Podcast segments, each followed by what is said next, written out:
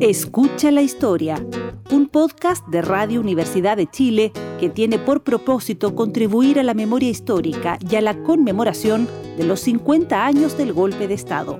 Conversaciones con historiadores e historiadoras nacidas después de 1970. Bueno, y vamos a nuestro segundo capítulo de esta serie que hemos iniciado el mes pasado y que nos quiere llevar a reflexionar en torno al significado histórico, social, sociológico del golpe militar de 1973. Y para esto tenemos el gusto de poder conversarlo en el día de hoy con la doctora en Historia Social y Políticas Contemporáneas, que es integrante de la Red de Historiadoras Feminista de Chile y actualmente decana de la Facultad de Filosofía y Humanidades de la Universidad Austral, Karen Alfaro, a quien eh, tenemos el gusto de recibir en el programa. Mucho gusto saludarte, Karen, y muchas gracias por aceptar esta invitación. Hola, buenas tardes, buenas noches ya. Eh, muchas gracias por la invitación, eh, Felipe y Yanna. muy contenta de estar en este espacio y en esta radio en particular. Ah, bienvenida, el gusto es nuestro, Karen.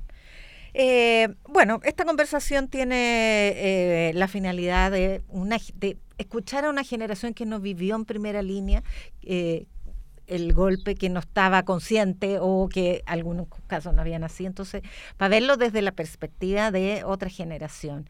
Y en ese sentido, mirado desde el proceso político que estamos viviendo hoy día, un proceso constituyente que ha estado más bien marcado por un auge de cierto radicalismo de derecha, una ola más bien, o un ciclo político más bien conservador. ¿Qué contraste establece eso con eh, el aplastamiento de un gobierno de corte más transformador, progresista, de izquierda. Bueno, efectivamente estamos viviendo un, año de la conmemoración de, los 50 años en una coyuntura, en un contexto que como tú lo bien eh, has señalado, ¿cierto?, de auge del negacionismo, de discursos eh, negacionistas, de, de ocupación de un espacio en la política institucional, ¿cierto?, que han em, opacado quizás las posibilidades de eh, ocupar este año para reflexionar, eh, utilizar como este tiempo bisagra, ¿cierto?, para mirar el pasado y también volcarnos a pensar reflexivamente eh, el presente. Entonces a mí me parece que, que lo que necesitamos es precisamente eh, volver a situar este año como una conmemoración, como un derecho de memoria, como un año eh, necesario de reivindicar un proyecto abortado, ¿cierto?, eh, por la dictadura militar, pero no solamente a partir de hitos formales o institucionales, sino sobre todo de esta mirada más reflexiva, o sea, cómo llegamos a este momento y por qué hoy día, ¿cierto?, la derecha más pinochetista, eh, ha vuelto a ocupar eh, los discursos, eh, la opinión pública, ha vuelto a ocupar un lugar relevante dentro de los discursos públicos sobre la historia, sobre la memoria y sobre nuestro pasado reciente. ¿Sabes lo que pasa? Que a escala, por supuesto que no vamos a comparar las violaciones a los derechos humanos durante el estallido con los delitos de lesa humanidad que hubo con el golpe militar, pero a escala hay un discurso parecido en el sentido de justificar esta violación a los derechos humanos con la narrativa del el estallido delictual. Todo fue delincuencia, una asonada de organizaciones criminales. Eh, que querían derrocar, entonces esto justifica eh, los abusos policiales, etcétera. Y fue un discurso muy parecido a eh, el, de la derecha cuando se produjo el golpe y comenzaron a entender, a conocerse las violaciones a los derechos humanos. Era una mano dura para erradicar el cáncer marxista, que quería tomarse el poder y establecer una dictadura. Esa era la narrativa. Entonces hay una cierta semejanza a escala, por supuesto, insisto en que no son comparables unos delitos con otros, pero se trata de los derechos humanos finalmente. O sea, efectivamente lo que, lo que tú has señalado es cierto respecto como a esta narrativa, ¿cierto?, de los dos bandos. O sea, hay buenos y malos, eh, están dos bandos contrapuestos, ¿cierto? estás del lado de la democracia o no lo estás, estás del lado de la justicia y no lo estás. O sea, efectivamente estos discursos han vuelto a, reiterarse en la, actualidad, guardando, digamos, las proporciones, pero yo creo que hay un aspecto que tú señalaste, que es que eh, nuestra cultura política está muy eh, cruzada, ¿cierto?, eh, por la impunidad, por, por los discursos y cómo se ha construido la impunidad en este país. Y por lo tanto, en este ejercicio que tú señalaste, ¿cierto?, de pasado presente respecto a la violación a los derechos humanos, este continuo de la impunidad habilita para que discursos de la derecha en la actualidad tengan cabida, ¿cierto? Lo que no ha ocurrido en otros países donde se alcanzó justicia, en algunos casos violación a los derechos humanos, donde es impensado, ¿cierto?, poder reivindicar eh, la figura de los dictadores, o es impensado que ocupen un lugar hoy día en la política institucional eh, quienes tuvieron responsabilidad directa en la violación a los derechos humanos. Entonces, yo concuerdo, o sea, la impunidad eh, transversal, digamos, nuestra historia reciente, es precisamente la habilitadora para el, escenario que estamos viviendo en la actualidad. Eh, lamentablemente eh, estamos pagando, digamos, los costos de una eh, transición inconclusa en la medida de lo posible, ¿cierto? en, el largo análisis es lo que estamos hoy día experimentando, en el fondo.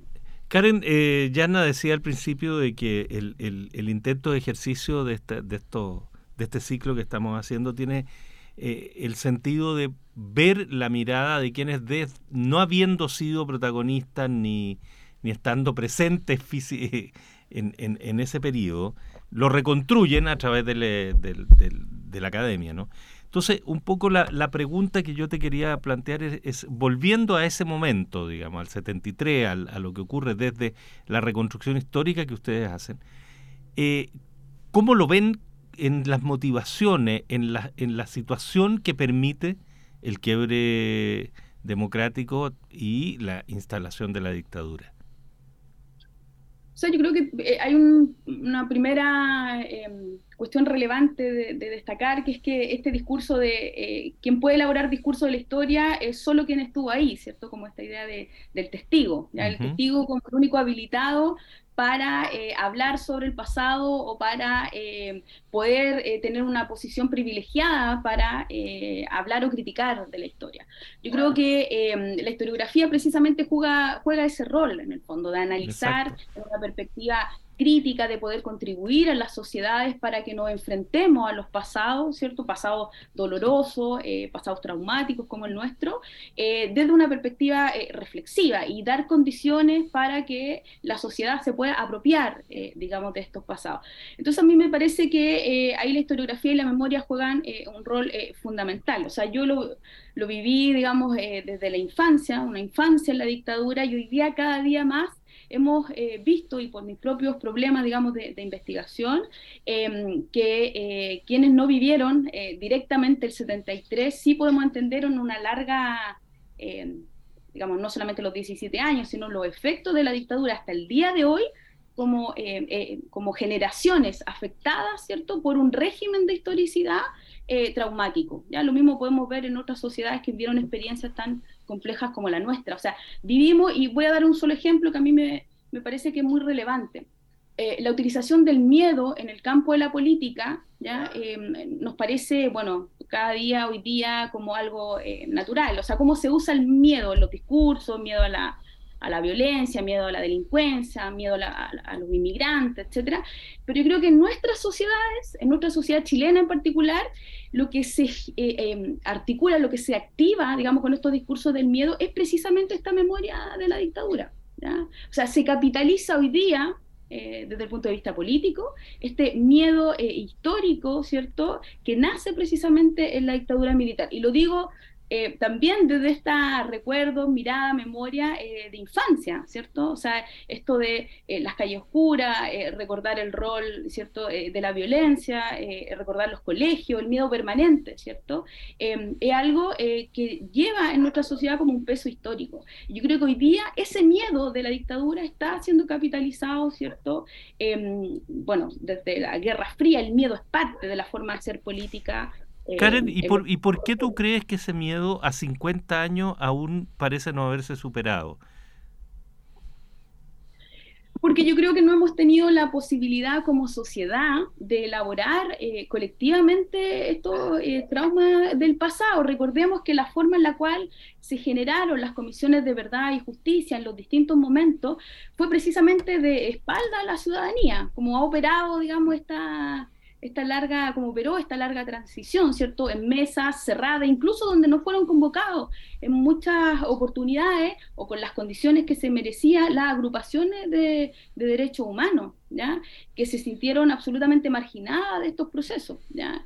Por eso, a la fecha, hay muchas violaciones a los derechos humanos que no son parte de estos informes de verdad, con todo el mérito que tiene haber llegado, digamos, a elaborar estos eh, informes, eh, gran parte de la sociedad eh, ha sido excluida, no convocada ¿ya? a mm. ser parte de la elaboración, digamos, colectiva del recuerdo y del pasado. Y en esto creo que efectivamente está la herida abierta, ¿ya? está la herida abierta como sociedad. Tenemos una ruptura, el, el, 73 provocó una ruptura en nuestra sociedad que ha sido muy compleja cerrar.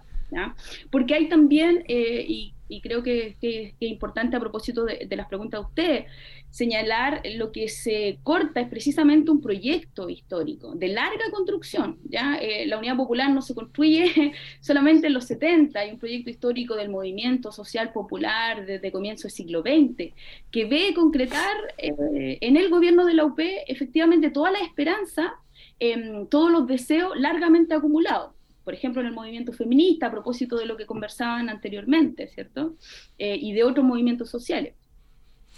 Hay una, una diferencia, una semejanza y una diferencia eh, respecto de los ciclos autoritarios que hemos tenido en la historia de Chile, eh, y me refiero a el ciclo autoritario dictatorial y el ciclo autoritario de esta ola ultraderechista que no solamente está en Chile, sino que se ha hecho del poder en varios países europeos, Italia el último, pero Polonia, Hungría, etcétera, eh, que son derechas radicales pero que llegan al poder por la vía democrática, no a través de golpes de Estado, y empiezan a erosionar la democracia de formas más sutiles también. Eh, ese contraste, ¿cómo lo ves? O sea, efectivamente, eh, o sea, concuerdo, hay un giro, digamos, a, a esta eh, derecha que, se, que se, se, ha institucionalizado, que incluso cierto eh, el fascismo hoy día tiene cabida dentro de los espacios democráticos bajo eh, el supuesto pluralismo. O sea, en algún minuto el pluralismo político, la democracia, abarcaba tanto que incluyó finalmente cierto al fascismo eh, como, eh, como espacio cierto legítimo dentro de eh, la convivencia y dentro de los discursos políticos democráticos. Yo creo que eso bueno nace un poco a partir del, de, las consecuencias o el impacto que ha tenido cierto em, la globalización en términos de, cuáles fueron los fenómenos que se fueron provocando Em, en relación a esto. Y yo creo que em, la izquierda o los proyectos de izquierda han tenido la imposibilidad en el fondo de articularse eh, con eh, la emergencia de nuevos movimientos sociales, de nuevas figuras y de nuevos sujetos sociales que no responden a las figuras clásicas, digamos, del capitalismo más, más tradicional. Ya no es el obrero industrial, ¿cierto? Ya no es eh, solamente eh, los movimientos sociales compuestos por un solo sujeto, sino que son plurales. Entonces, hemos, no hemos visto eh, la imposibilidad de articular proyectos colectivos em, por la, digamos, necesidad primero de reconocimiento de sujetos diversos, de movimientos sociales también con agendas diversas y plurales. Fíjate que yo eh, siempre me recuerdo en la introducción del libro de Levitsky, Cómo mueren las democracias, porque es un relato del golpe de Estado, de los aviones bombardeando la moneda. Parte justamente con eso para sostener esto, este otro enunciado que te hacía la pregunta anterior. Es decir, que eh, las democracias ahora no mueren de estas maneras tan violentas eh, y súbitas, pero mueren con agonías largas por la vía democrática a través de este tipo de movimientos que también también son eh, o son tan derechistas como los anteriores, pero en una versión siglo XXI.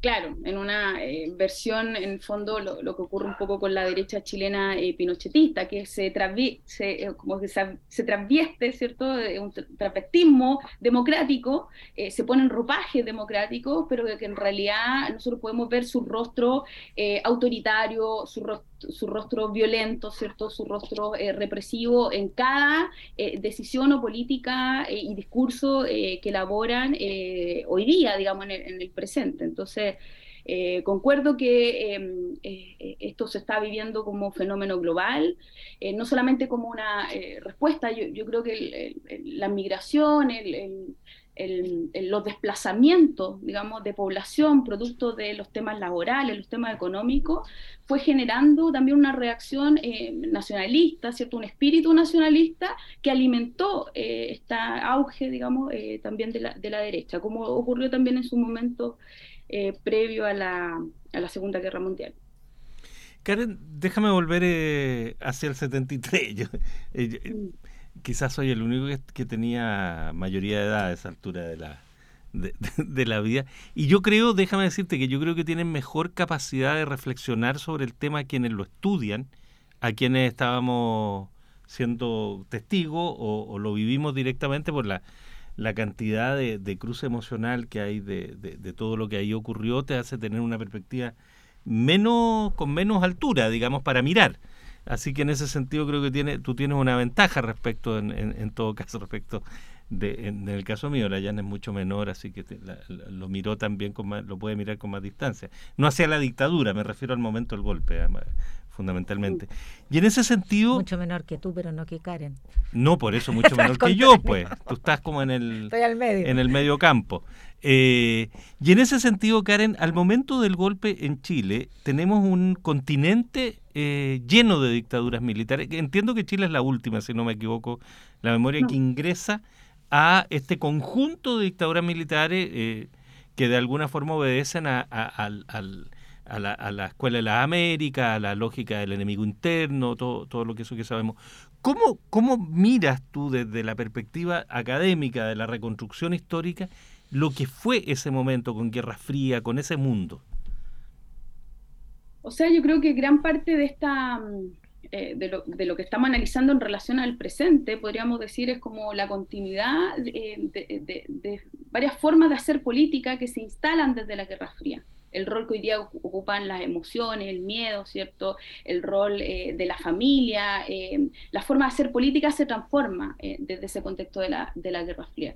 Y lo que tú dices es interesante porque en general nosotros tendemos a mirar la dictadura militar, hoy día, o sea, este año conmemoramos los 50 años, pero fue un fenómeno que efectivamente se desarrolló en el Cono Sur, ¿cierto? Primero en Brasil, Chile, Argentina, Uruguay, y que se expandió, sí, con, de manera diferente ¿cierto? La mm. dictadura nuestra eh, no solamente duró más años, sino que tuvo estrategias de represión, de implementación del terrorismo de Estado que es diferenciada, ¿cierto?, a estrategia eh, desarrollada en otros países. Lo mismo su salida, ¿ya? Sus salidas eh, con impunidad, sin impunidad, con política de memoria, sin política de memoria.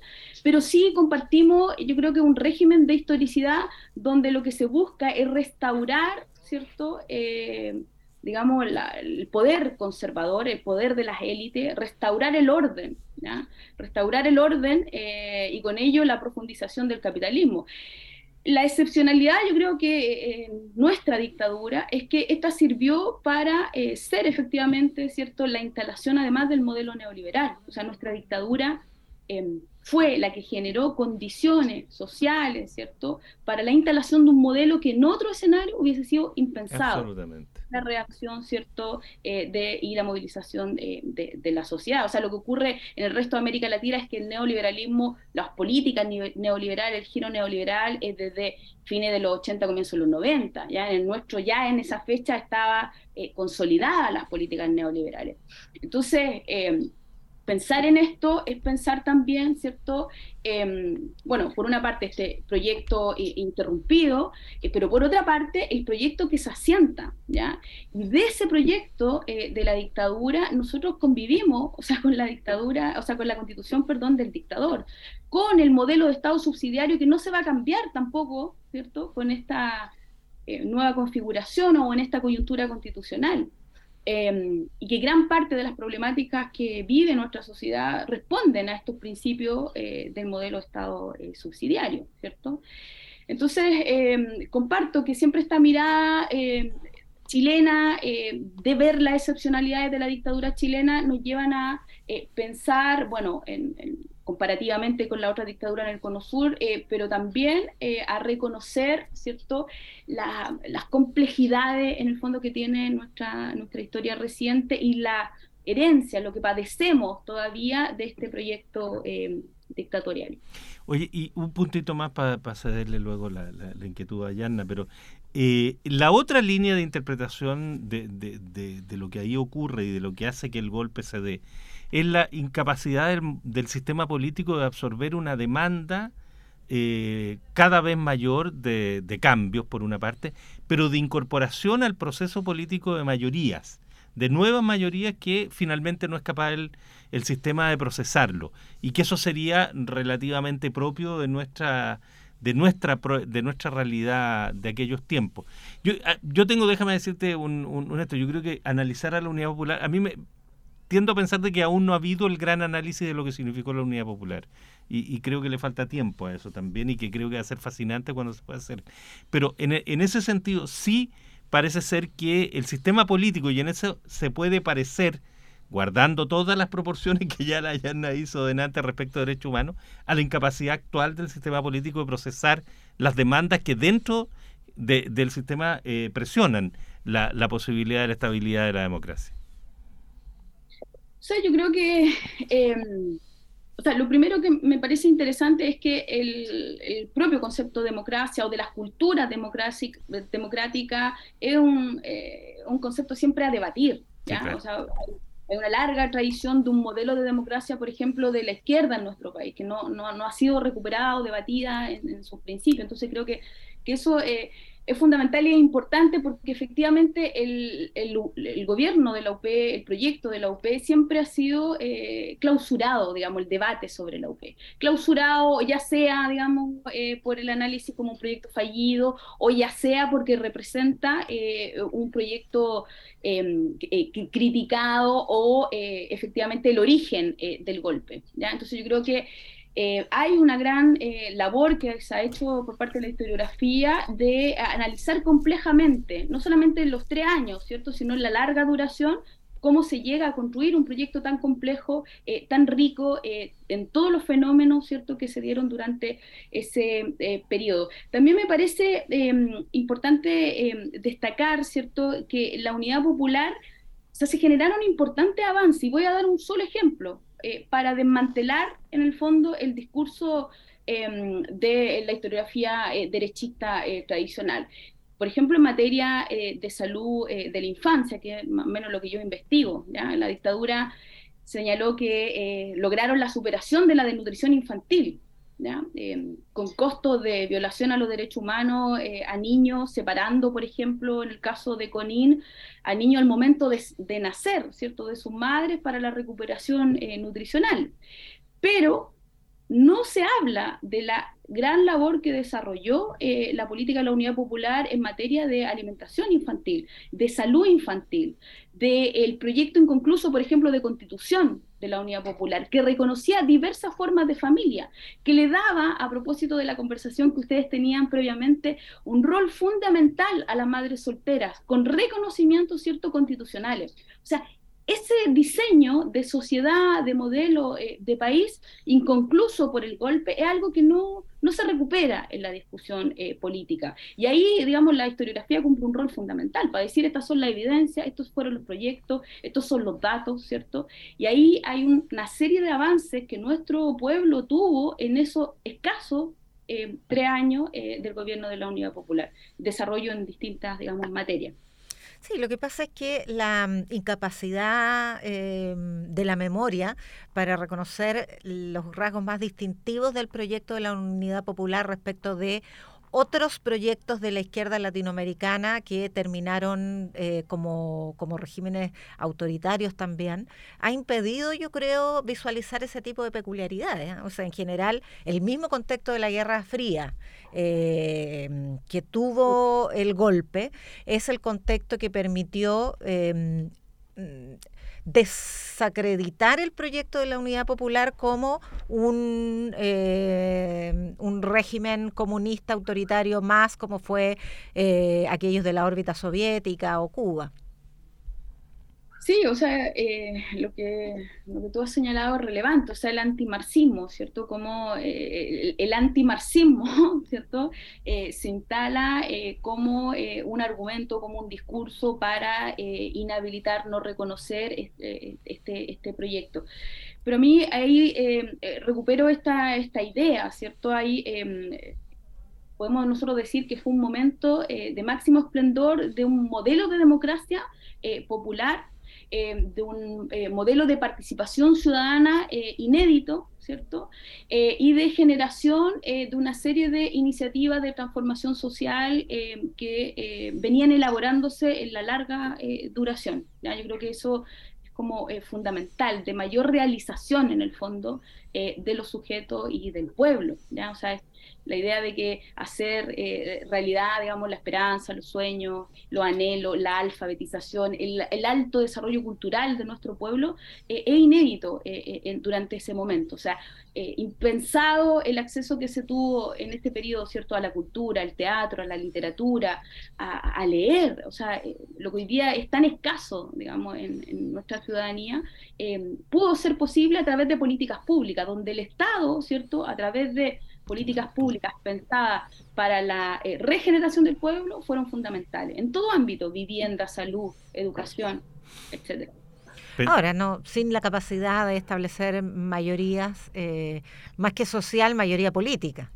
La élite política eh, también tenía una, una mayoría opositora.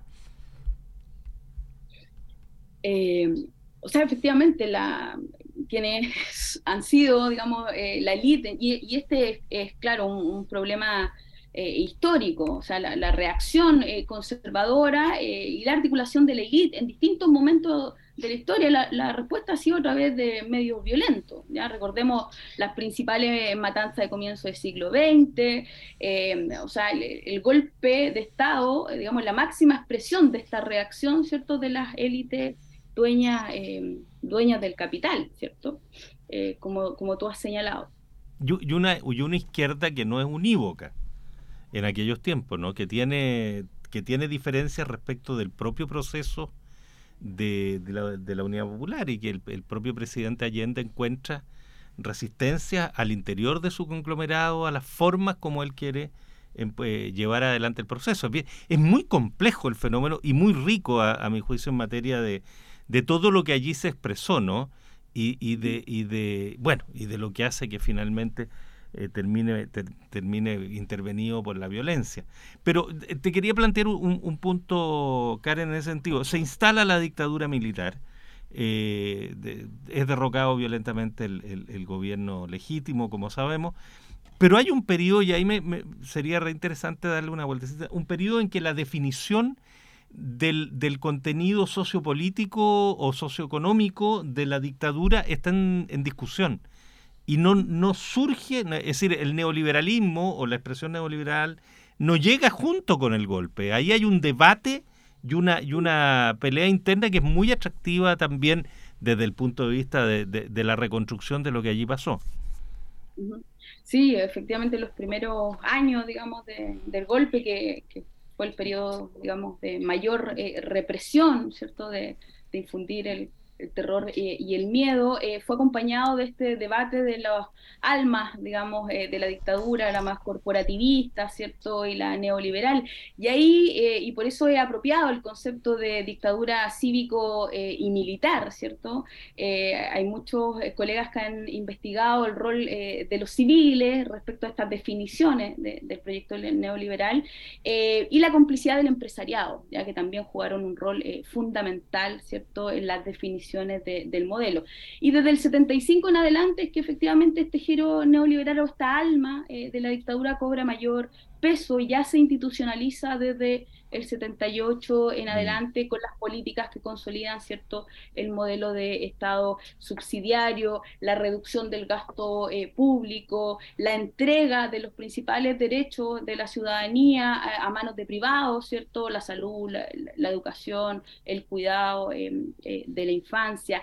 Y la transformación y a mí en lo que investigo, digamos, la transformación de la familia, la transformación de la familia en una unidad económica que sea autosustentable, en el fondo que pueda batírsela eh, sin la necesidad de que el Estado, em, y ahí se construye, yo creo que un relato que tiene mucha vigencia en el día de hoy, ¿cierto? Que es que el, el, Estado... Em, eh, a la gente le gusta que le regalen las cosas, ¿ya? Esta idea de como el Estado social de derechos, está eh, negado, digamos, como posibilidad, está em, asociado, digamos, al momento de la unidad popular y por lo tanto no es un Estado que deseamos, que es lo que ocurrió con el triunfo del rechazo, ¿cierto? Sino que es algo que se ha construido, ¿cierto?, como contrario a la posibilidad de autoagenciarse de la vida, ¿cierto? Como eh, el individualismo, ¿cierto? La posibilidad que cada uno tenemos de eh, que en realidad es más, triunfamos mejor si logramos las cosas por nuestros propios medios. Este relato, ¿cierto?, es, exitoso gracias a las políticas que, se desarrollaron bajo, bajo la dictadura. Y es un relato que eh, cobró más fuerza después del fracaso del, del proceso constituyente.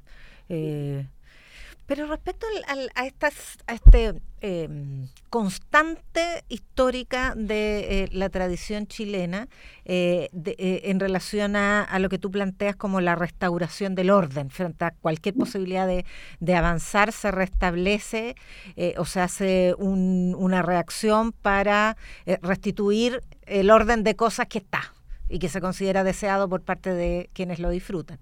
Em, eso está presente mucho antes del golpe, por supuesto, y mucho antes de eh, la Escuela de las Américas y todo aquello que instaló una doctrina de seguridad nacional en la, en la Fuerza Armada que permitió llegar a lo que llegamos. Eso está tan asentado incluso en el orden institucional con la figura de, mm, de Diego Portales.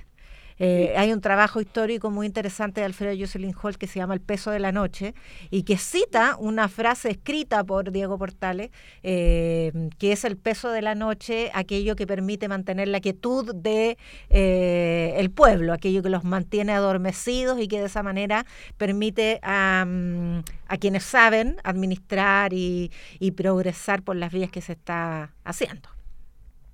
O sea, efectivamente lo que, lo que, se señal, lo que usted han señalado como esta eh, eh, tradición institucional de la cultura política chilena, ¿ya? que es canalizar eh, permanentemente por esa vía, ¿cierto? Eh, los descontentos, las reivindicaciones, ya sea los proyectos de reforma agraria, ¿cierto? La conformación de partidos políticos para tener una voz en el espacio institucional, em, pero también hay otras formas. Lo que pasa es que la historiografía en general hace menos visible esas formas, las revueltas, los motines, la manifestación y cada cierto tiempo nosotros tenemos efectivamente esto, eh, no estallidos sociales, sino revueltas sociales, ¿ya? revueltas sociales que vienen a transformar eh, el orden, que vienen a generar coyunturas constituyentes como la que estamos viviendo actualmente.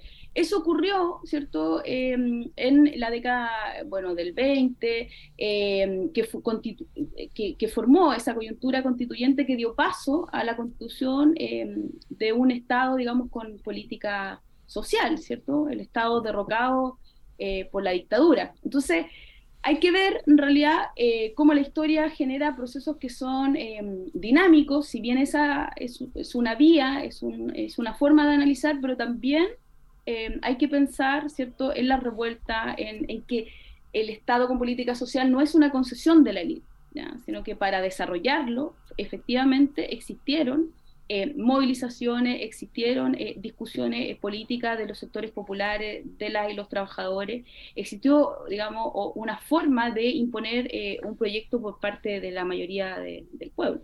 Ahora, la, constitución, déjame hacer un paréntesis, hay una novela estupenda de Jorge Edwards, que se llama El peso de la noche y que es como la parte de la, de la familia que vive el mismo proceso. O sea, de cómo este, este peso de una cultura conservadora hace que se reproduzca a nivel de las familias de las élites eh, la lógica cultural que, que, impera, que es muy interesante porque hay en paralelo con esta idea del peso de la noche en la institucionalidad política. Pero te, quería plantear, porque la constitución del 25 surge más bien, si no me equivoco, corrígeme por favor Karen si estoy equivocado, eh, de presión más bien del mundo militar y, de, y del mundo militar joven que es, eh, y con una visión incluso de algunos que proponían una asamblea constituyente, con poderes específicos, para, especiales para todo eso. O sea, más que, desde el, más que del universo de lo popular, viene de un tipo de élite distinta a la élite, entre comillas, aristocrática que pretendía que, que gobernar el país. Entonces, ¿Hasta dónde los procesos populares de verdad han sido los que han impulsado los cambios institucionales o la posibilidad de modificar las la, estructuras institucionales del país? Claro, lo que pasa es que efectivamente hay que ver ese, esa coyuntura eh, constitucional como en un periodo más largo histórico, o sea, para entender en el fondo que siempre las grietas del orden eh, eh, no son concesiones no son casuales, sino que son producidas, ¿cierto?, por la grandes mayoría eh, populares. Y eso eh, ocurre a partir de las movilizaciones desde fines del siglo XIX, ¿cierto? La larga eh, huelga, la organización de la clase trabajadora y las movilizaciones de comienzo del siglo XX, que fueron precisamente, ¿cierto?, a partir del aumento de las carestías de la vida, la huelga de la carne, en fin, y la respuesta como la matanza de Santa María de Quique, lo que señalábamos, Em, claro, no se podía seguir generando eh, de esa forma, digamos, de violencia directa contra la clase trabajadora y por lo tanto el causa, la discusión institucional que se tiene eh, es abrir en el fondo el sistema eh, para hacer ingresar a este sujeto, darle una nueva condición, ¿cierto?, dentro, de, dentro, del, dentro del modelo de Estado Em, y, y, se produjo efectivamente un momento constituyente donde la voz de la Asamblea Constituyente eh, fue, fue importante, la participación de los trabajadores en algunas discusiones y definiciones, por ejemplo, en materia de educación, en materia laboral,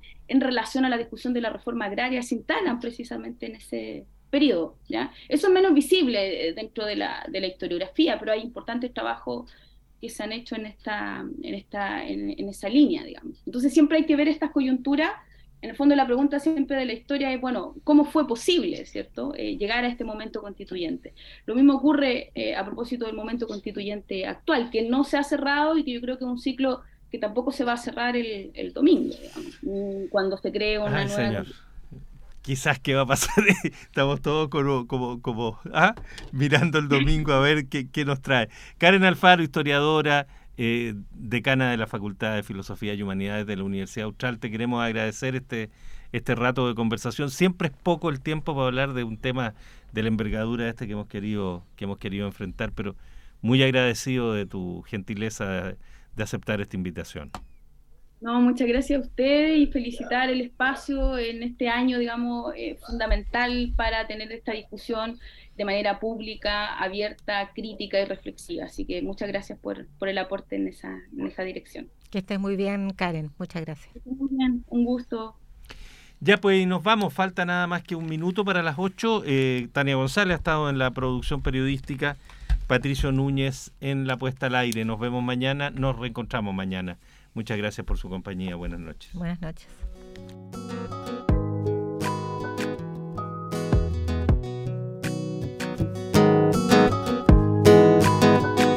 Escucha la historia, un podcast de Radio Universidad de Chile que tiene por propósito contribuir a la memoria histórica y a la conmemoración de los 50 años del golpe de Estado. Conversaciones con historiadores e historiadoras nacidas después de 1970.